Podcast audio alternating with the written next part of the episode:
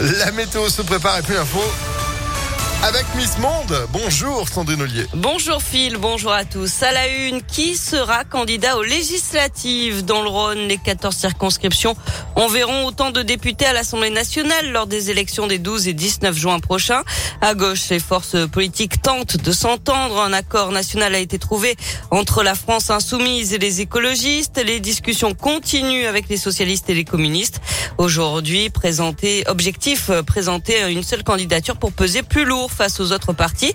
C'est en tout cas ce qu'espèrent les élus membres du groupe Lyon en commun qui rassemble justement plusieurs formations de la gauche au niveau local. Nicolas Planchon en fait partie. Il est adjoint au commerce et à l'économie dans le troisième arrondissement de Lyon. Qu'importe ce que donneront les négociations, pour lui, les acteurs locaux devront s'organiser pour ne pas partir en ordre dispersé. De la même manière que Lyon en commun, dans son ADN, est une force qui euh, applique en réel sur le territoire euh, la convergence des luttes et des projets. On souhaite qu'aux législatives, on retrouve cette même dynamique convergente. Une fois que ces euh, négociations, essentiellement parisiennes, faut quand même se le dire, sont enfin abouties, on va pouvoir tous se mettre en ordre de bataille pour aller convaincre les électeurs d'aller voter. Que là, on a une occasion unique de transformation sociale et écologique. On va répondre à l'intelligence des électeurs par l'intelligence des candidatures. Sans quoi, ça va être la dispersion générale. Et s'il y a dispersion générale, l'abstention augmentera en proportion. Le parti radical de gauche a quant à lui décidé de ne pas rejoindre l'Union autour de la France insoumise.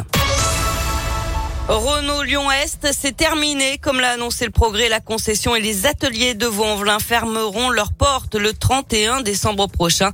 En cause, d'après la direction, le manque de rentabilité du site, causé en partie par l'insécurité du quartier. Les 105 salariés devraient être reclassés sur les trois autres sites de l'agglomération lyonnaise, Vénissieux, Vèze et Rieux-la-Pape.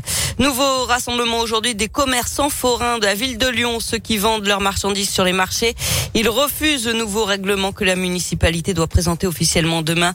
Un règlement qui réclamerait une présence plus régulière des forains et la suppression des barnums.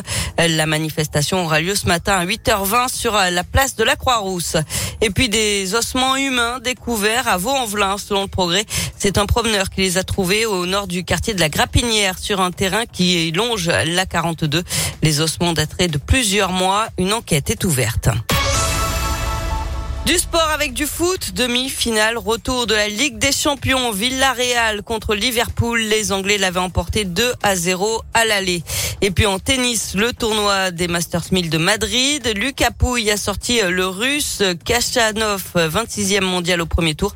Benoît Paire et Hugo Humbert ont par contre été éliminés. À suivre aujourd'hui, Gaël Monfils face au numéro 1 mondial Novak Djokovic. Merci beaucoup Sandrine. Retour de l'actu à tout moment, impactfm.fr et vous de retour à 7h. À tout à l'heure. 6h34. Météo Lyon.